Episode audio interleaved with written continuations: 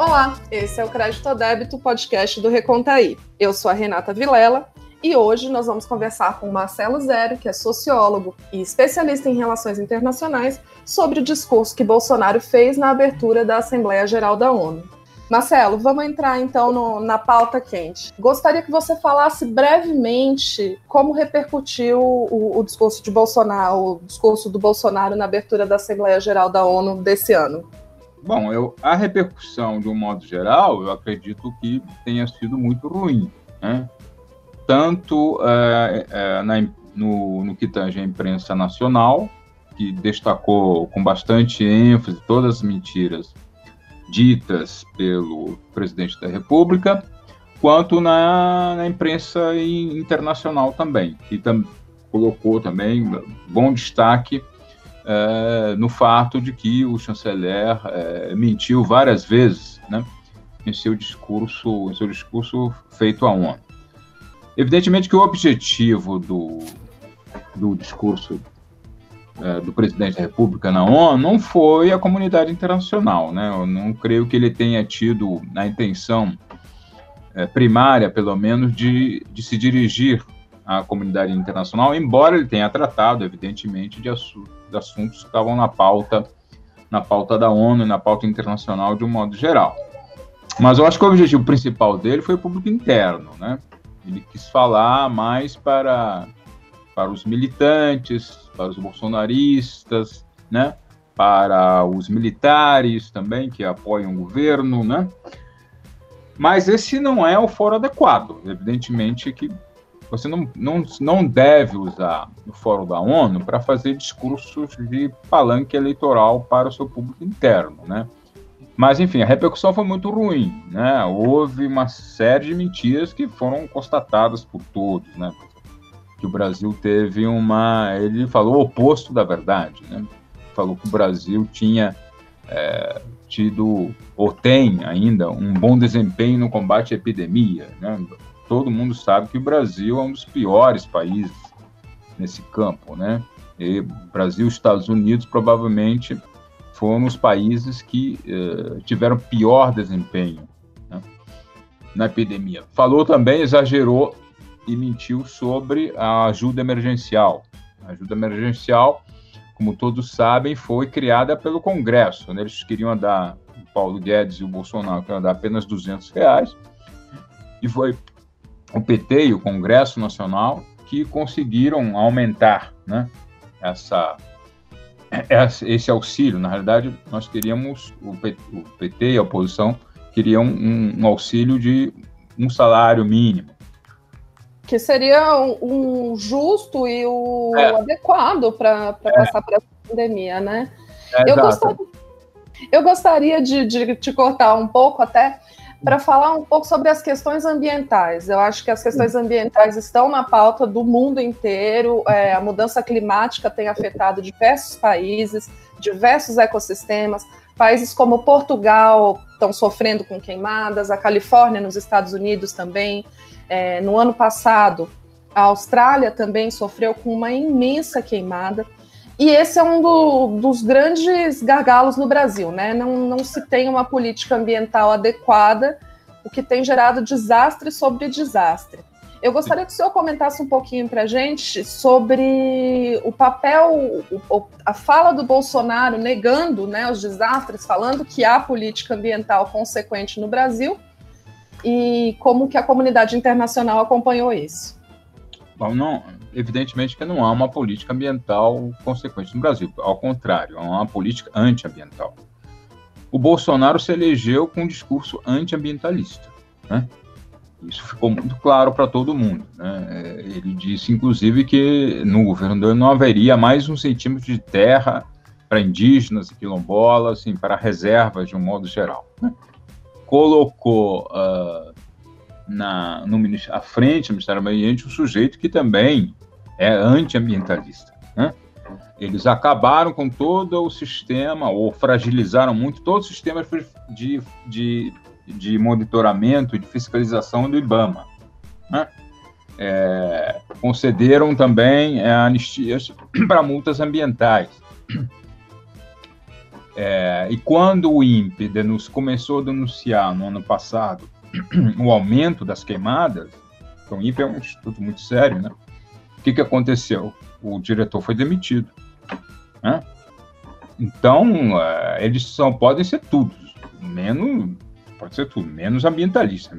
E de modo que só lhe coube uh, no, no, no, Congresso, uh, à frente, da, no discurso da ONU, mentir sobre isso, né? Quer dizer, está tudo sob controle, as queimadas são feitas basicamente por indígenas e caboclos que botam fogo em áreas já degradadas para poder sobreviver, o que é mentira, né? Os dados mostram claramente que há sim é, é, muitos focos de incêndio em áreas de floresta, não apenas em áreas degradadas, né? e, é, e não, não é, colocou o dedo na ferida, quer dizer, não disse que boa parte dessas queimadas é, se dá por setores atrasados do agronegócio, não por caboclos índios, né? né? Nós conseguimos a muito custo, na época dos governos PT, diminuir bastante o nível de desmatamento. Nós tínhamos Aí, no início dos, dos anos, desses séculos, início dos anos 2000, nós tínhamos é, cerca de 20 mil quilômetros quadrados por ano de desmatamento. Nós conseguimos é, diminuir para 4.700. Claro que o ideal seria zero, mas houve um esforço muito grande para conter esse desmatamento. Nós fizemos também na COP15 o, o depósito voluntário de uma série de compromissos ambientais importantes de, relativos à emissão de gases de efeito estufa, etc., que nós estávamos cumprindo. Uh, mas agora, com o governo Bolsonaro, tudo isso saiu do controle, né? Por quê? Por causa de uma política dele, antiambiental deliberada. Né? E qual, qual a consequência dessa política na economia, que é o que interessa ao agronegócio, né? O Brasil agora só se interessa pela economia, dane-se é. se o povo tem dinheiro para é. comer. É a economia em termos, né? Quer dizer, interesses de, desses grandes grupos que lucram né, com essa, esse tipo de política. Né? É, o problema está em que há hoje no mundo uma consciência cada vez maior da necessidade de você conter a emissão de gases de efeito estufa. Né? É, os consumidores, até mesmo os consumidores, estão na Europa, no Japão, nos Estados Unidos, mesmo na China isso já está acontecendo, consumidores estão tendo uma atitude bem mais crítica em relação a produtos que possam comprometer o meio ambiente em todos os níveis. Né? De modo que essa postura é, negacionista do Brasil em relação às mudanças climáticas e essa política antiambiental do governo Bolsonaro pode levar a que nós tenhamos muitos problemas é, em relação a, a, a poder penetrar no mercado, poder ou continuar a vender produtos para esses mercados. Tá aí o exemplo do acordo com, com a União Europeia, né? Esse acordo está parado e muito dificilmente vai ser aprovado nos parlamentos de certos países, como o da França, como o da Áustria, que já, já tem uma moção sobre isso, Dinamarca, etc., e vários outros países, em função dessa postura antiambiental do governo brasileiro. Né? Dificilmente, muito dificilmente, esse acordo será aprovado nessas condições. Né? Não, perfeito. É, o Brasil é um, um, um, líder, né? Pelo menos já foi um líder muito importante aqui na América do Sul. E no caso, hoje, ele pode colocar em risco é, as negociações comerciais de outros países que compõem o Mercosul. Claro, claro qual que é a, qual a relação? Que, que tipo de, de reação pode acontecer se isso ocorrer, né? Porque o Brasil vai prejudicar a Argentina, o Paraguai Exato. e os outros países. Exatamente. Então, nós, nós não vamos prejudicar apenas os nossos interesses, vamos prejudicar os interesses de outros países, né? Dos outros países. A não ser que a União Europeia resolva fazer um acordo separado não faça com o Mercosul, faça bilateralmente com a Argentina, com o Uruguai, com o Paraguai. Isso é possível, né? Fazer acordos bilaterais. Uh, uh, as colheitas do Brasil, principalmente as colheitas do centro-oeste, da região sudeste, etc., dependem uh, dos chamados rio voadores, né? Quer dizer, da, é, da umidade da evapotranspiração, da umidade que vem da floresta amazônica e que forma né, grandes, uh, grandes uh, correntes e nuvens uh, que carregam umidade e provocam chuvas, tanto na região centro-oeste, como na região sudeste, no próprio, e obviamente na própria região norte. com a crescente, com o crescente aumento das áreas degradadas e da, e da derrubada da floresta, você pode ter é, é, é a fragilização ou mesmo a extinção desses rios voadores, e aí você vai ter secas muito, muito mais prolongadas na região centro-oeste, na região sudeste, né? que poderão comprometer apenas, não as colheitas, né? não apenas as colheitas, mas também o próprio abastecimento de água, né? para as populações urbanas, né? Então, é, é algo que a gente não pode brincar. Dizer, não se trata apenas de prejuízos econômicos e comerciais imediatos. Trata-se também do próprio equilíbrio climático é, que afeta todos nós. Não afeta somente o mundo, afeta o Brasil. Quer dizer, o Brasil é, seria o país mais afetado caso a floresta amazônica fique muito degradada o principal, o principal, a principal vítima seria o próprio Brasil. Junto, de, junto dos, do Brasil, na beira do precipício, a gente tem os Estados Unidos e o Donald Trump, né? Só que eles são bastante mais ricos. E eu gostaria também que você comentasse um pouco desse alinhamento automático do Brasil com os Estados Unidos contra o mundo civilizado, né? Bom, o Brasil, é, muita gente fala o Brasil se alinhou aos Estados Unidos. Na realidade, não acho isso correto. O correto é dizer o seguinte: o Brasil se alinhou a uma corrente extremada do Partido Republicano estadunidense, que é, que é o trumpismo. Ou seja, o Brasil está aliado à extrema-direita norte-americana, né? ao Steve Bannon e a outros menos cotados. Né? Então, não se trata propriamente de uma aliança, como alguns falam, de, em relação aos Estados Unidos ou à democracia americana, porque o próprio Donald Trump não é um sujeito democrático. Né? É, a realidade, é um, é um grupo extremado dentro dos Estados Unidos. Né? E isso pode até prejudicar não, a, não apenas as relações do Brasil com o resto do mundo, mas as próprias relações bilaterais com os Estados Unidos. Por quê? Porque amanhã e eu, amanhã, nesse caso, é quase literalmente, é, o Biden pode ganhar as eleições norte-americanas. Né? Essa é uma. Os especialistas consideram, não está certo ainda, mas os especialistas consideram que essa é uma alta probabilidade, dada a dianteira que o Biden tem em relação ao Trump. Então, é, eu pergunto, como é que ficariam as relações bilaterais Brasil Estados Unidos com um presidente que diz amar Trump, né, que, cujos filhos vestem a, o boné da, da, da, eleição do Trump quando vão aos Estados Unidos, né, e que tem uma relação tão estreita com Steve Bannon, né, é, na eventualidade do Biden ganhar. Mas com certeza ocorrerão ênfases diferentes e uh, a relação a relação com o governo vai ser uma relação de muita do, do novo governo do novo eventual governo democrata com, democrático. Com o Brasil vai ser muito diferente né? Tenderá a ser muito diferente. Por exemplo na questão ambiental que o Biden coloca muita ênfase no New Green Deal no, na necessidade de respeitar uh, enfim, uh, uh, os compromissos ambientais, etc, etc, etc. e com certeza o, o, novo governo americano democrata do Biden não passará a mão na cabeça do Bolsonaro em relação a essas questões ambientais. Com certeza vai exigir muito mais, né? vai cobrar muito mais uh, do governo brasileiro.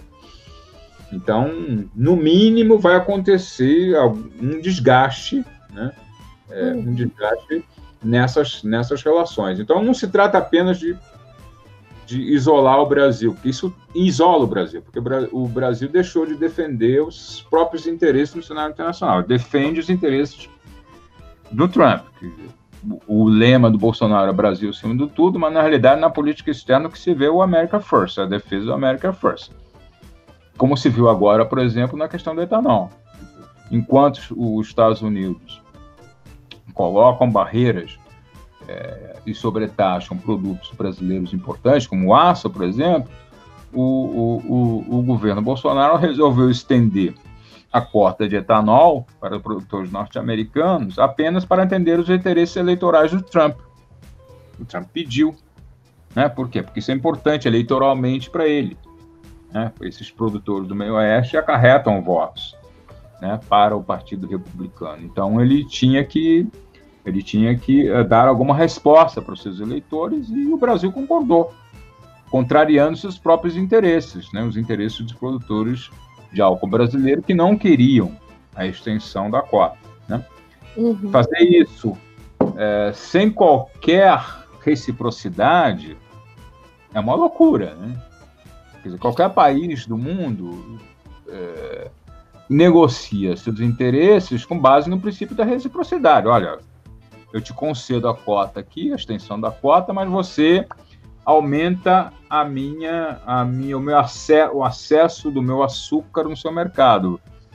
Para vocês terem uma ideia, a, a, o, os Estados Unidos só concede uma, uma cota de 150 mil toneladas para o açúcar brasileiro, que é ínfima, uma cota ínfima, não, não faz nem cócega nas exportações brasileiras, né? E o Brasil reivindica uma, uma cota maior, mas os Estados Unidos não, não concedem. Não concedem é. porque protegem os seus, interesses, né? De modo que fazer isso sem nenhum tipo de reciprocidade, no momento em que o Trump se mostra extremamente protecionista, é perder de vista os interesses nacionais na condução da política externa, conduzir a política externa somente baseado nos interesses é, do Trump. Né? Quer dizer, o America First.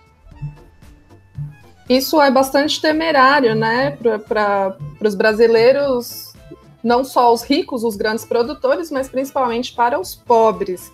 É, eu gostaria que você é, comentasse também com a gente, para a gente bater essa bola, sobre o isolamento do Bolsonaro. O Bolsonaro vai ficar órfão se o Trump não ganhar?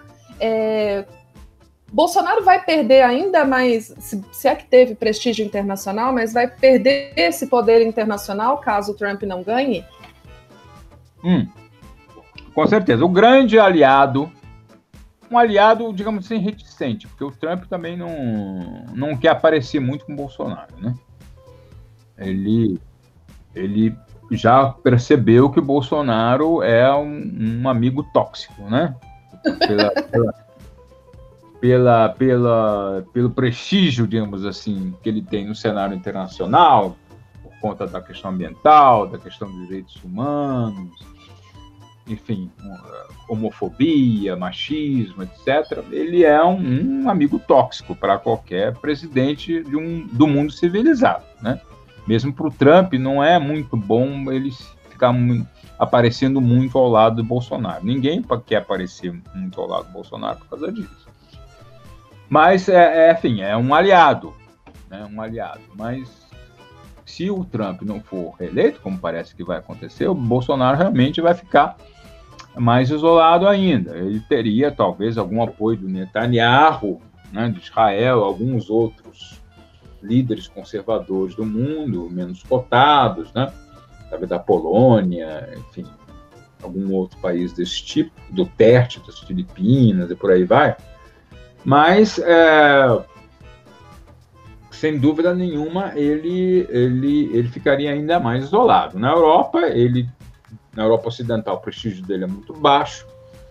Né? Nos Estados Unidos, entre a população e entre os políticos, é, de um modo geral, o prestígio dele é muito baixo, a não ser dos políticos da extrema-direita norte-americana. Né? No Canadá também o prestígio dele é muito baixo, Japão, etc., China, Rússia, enfim, é, a maior parte dos países da África também, o prestígio dele é muito baixo. E, e entre os países árabes, apesar que ele diz que está se aproximando dos países árabes, na realidade, a posição do Brasil, a nova posição do Brasil, é, descaradamente pró-Israel, em detrimento dos interesses da Palestina, também o afasta do mundo árabe. Né? é, são 50, um árabe muçulmano, são 57 votos lá na ONU, né? Então não é algo a ser desprezado. Então tudo isso colocou como uma espécie de par internacional e seu único grande aliado de fato é o Trump. Perfeito. Eu queria também colocar aqui que é um, o Brasil. Muitos especialistas têm dito que o Brasil rompeu uma tradição é, de relações internacionais que vem desde o Império, praticamente, né? Multilateralismo, relações com o mundo inteiro, é, defesa da soberania dos outros países, é, é. negociações contra guerras e etc. E tal.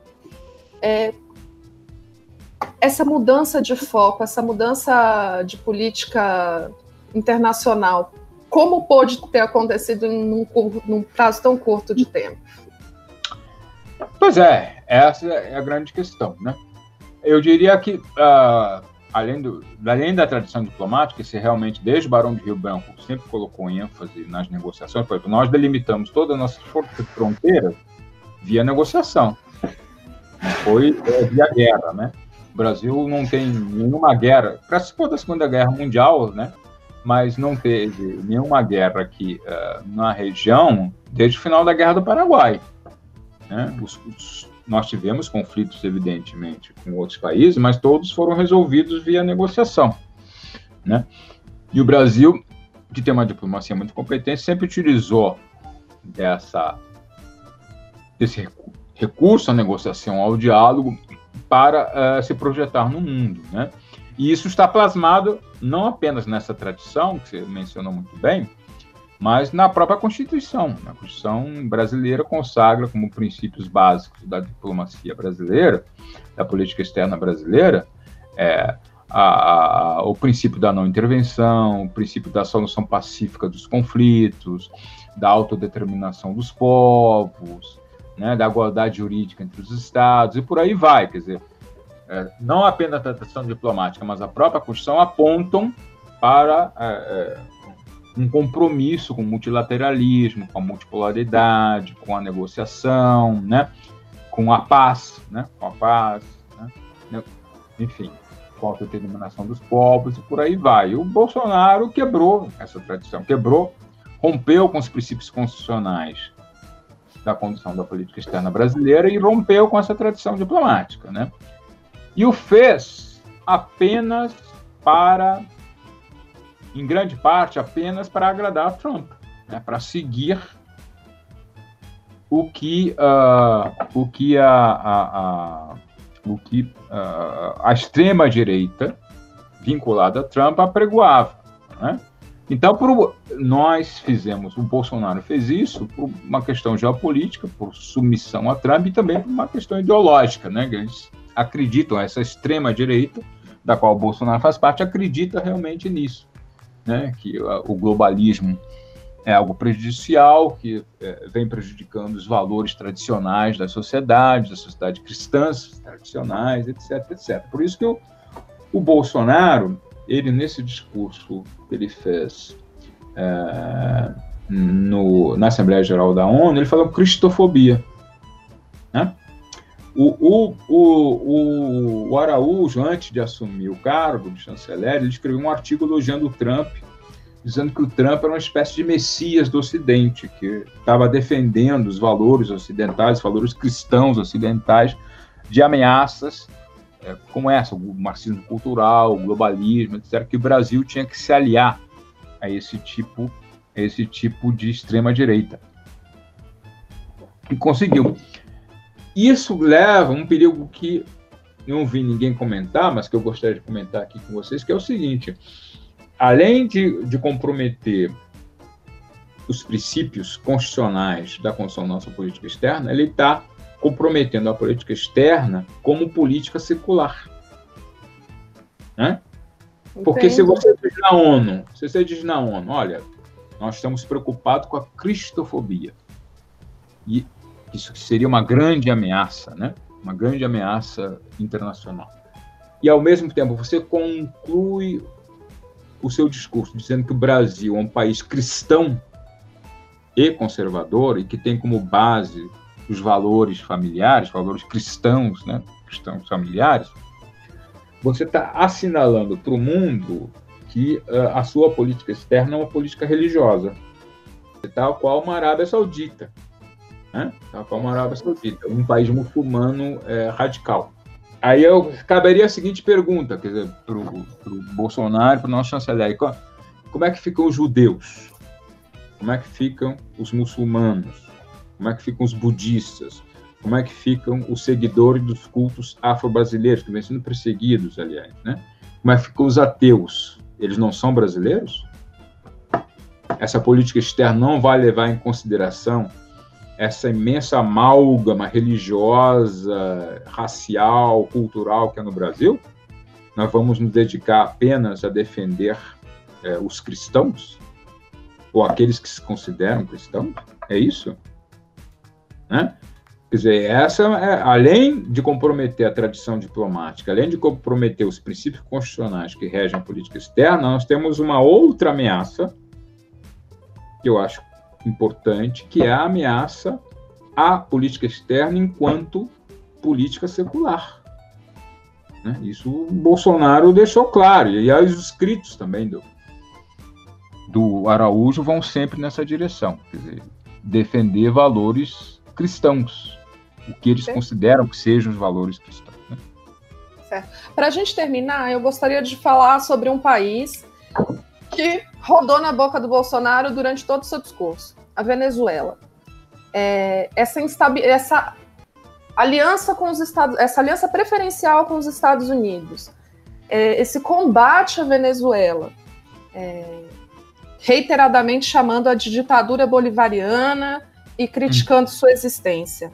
Sim. É possível que exista uma guerra aqui na, na América do Sul?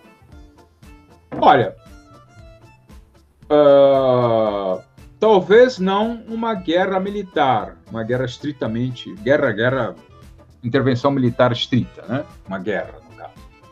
Mas uh, uma guerra híbrida já está em andamento já há bastante tempo. Né? A guerra híbrida contra a Venezuela já está já tá em vigor há vários anos. Então, você tem as, as sanções ilegais econômicas, financeiras e comerciais, uh, você tem uh, também as inúmeras provocações e pressões sobre uh, o regime do Maduro, né? enfim, você tem uma série, uma, você tem a guerra da comunicação, da contra-informação, né? também está em pleno vigor contra a Venezuela já há bastante tempo, né? O regime venezuelano vem sendo demonizado há muito tempo, né? É, de modo que houve até bom. Em 2002 teve o golpe contra o Chaves, né?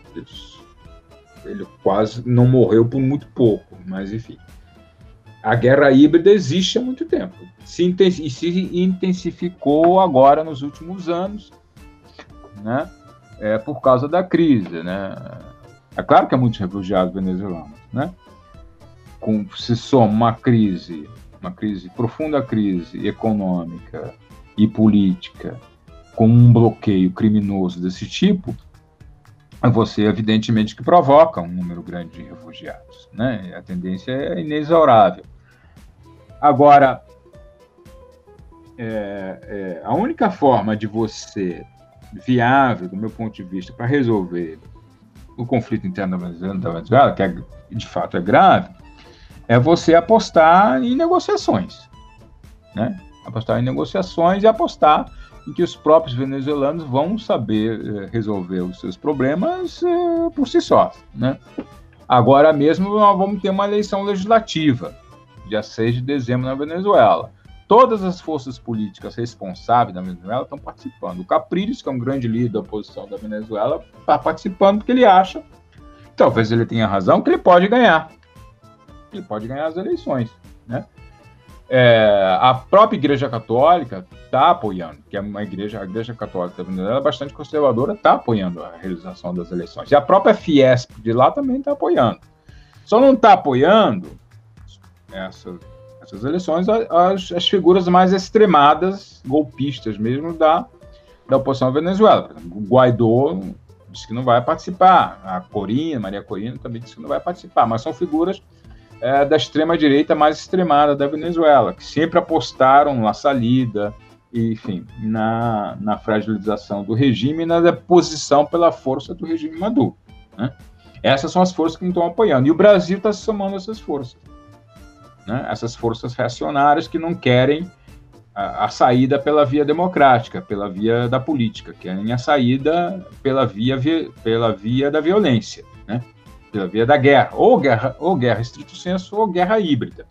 Vão continuar a apostar nisso. E o Trump aposta nisso, e o Brasil está apostando nisso. O Brasil do Bolsonaro também está apostando nessa nessa nessa nessa nessa via extremamente temerária. Qual o perigo disso aí? O perigo disso aí é você. Primeiro, você acirrar ainda mais o sofrimento do povo venezuelano. Segundo, acirrar ainda mais o conflito interno naquele país, podendo haver uma guerra civil aberta, quando chegar uma guerra civil aberta, né? de consequências imprevisíveis. E além disso, há o perigo de uma, de uma internacionalização do conflito, né, com o Brasil, Estados Unidos, Brasil, seus fanto os Estados Unidos, seus fantoches, como Brasil, Colômbia, etc., apoiando o Guaidó e as outras forças, e países como a Rússia, como a China, né, apoiando de diversas maneiras o regime Maduro.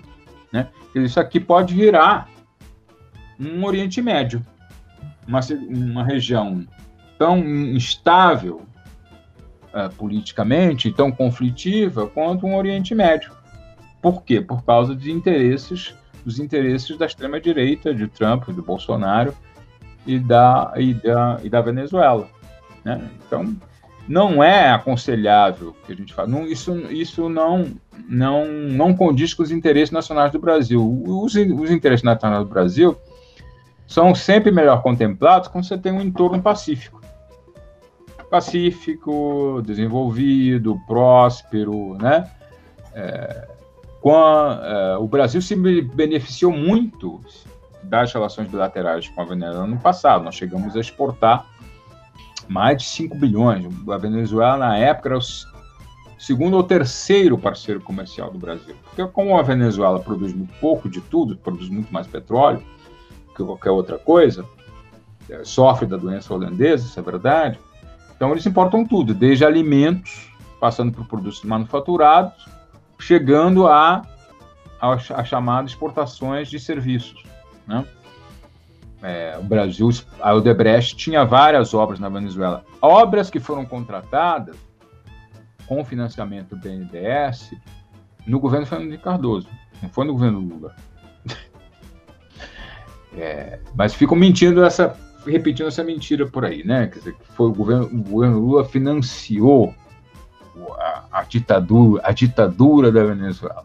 Quando na realidade esses empréstimos do BNDES eles vão para as empresas brasileiras. Não, o BNDES é proibido de gastar qualquer coisa no exterior. Ele tem que comprar todos os produtos e serviços aqui no Brasil em reais.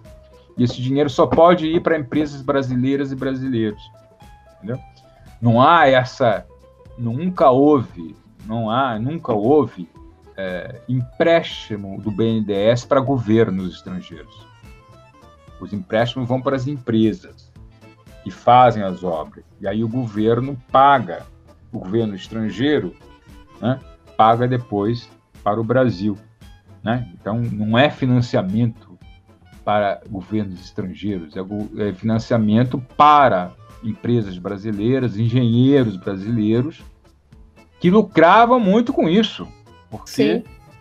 Porque você, ao fazer a obra, você, você não contrata apenas empresas, os engenheiros, etc. Você contrata cimento, você contrata vidro, você contrata ferro, você contrata madeira, tudo tem que vir do Brasil. Uhum. Então, isso tinha uma repercussão enorme nas cade na, na, cadeia produtiva brasileira. Né? Agora o Brasil perdeu isso com a Lava Jato, com esse, com esse mito de que, de que é, isso, isso era empréstimo para para outros países, né, se destruiu simplesmente esse, esse grande setor da engenharia nacional. E agora quem está entrando lá são os chineses, são os americanos, né, porque o Brasil agora não consegue entrar mais nesse mercado, que é um mercado muito disputado de inflação. São mais de é, 5 bilhões de dólares por ano, no mínimo, que esse mercado de, de construção gera no mundo inteiro. Né? E agora o Brasil perdeu, perdeu esse mercado. Né? E para reconquistar vai ser muito difícil, vai ser extremamente difícil. E, aliás, a maior parte das obras, a maior parte dos, do, das obras que o Brasil fez no exterior foram feitas nos Estados Unidos. Não foram feitas na Venezuela, em Cuba, nada disso, foram feitas nos Estados Unidos. Mas isso ninguém fala, porque, enfim, esse aqui virou um festival de fake news, né? Infelizmente, fake news que todo mundo repete sem, sem nenhum senso crítico. Né? É isso aí, Marcelo. Eu queria agradecê-lo é, por falar para a gente dessa guerra híbrida já em curso. Eu acho que isso é muito importante, saber que as fake news não são um fim em si mesmas, né? Elas também movem o mundo e para uma direção que a gente não gostaria. Obrigada, viu, Marcelo? Tchau, tchau. Obrigado a vocês pela oportunidade. Tchau, boa noite para todos. Boa noite. Tchau, tchau. Tchau, tchau. E você que acompanhou essa entrevista, fique ligado nas nossas redes para acompanhar ainda mais. Você encontra a gente no nosso site www.recontaí.com.br e também nas redes sociais, Instagram, Twitter, Facebook e YouTube com arroba Reconta Aí. Muito obrigada e até a próxima.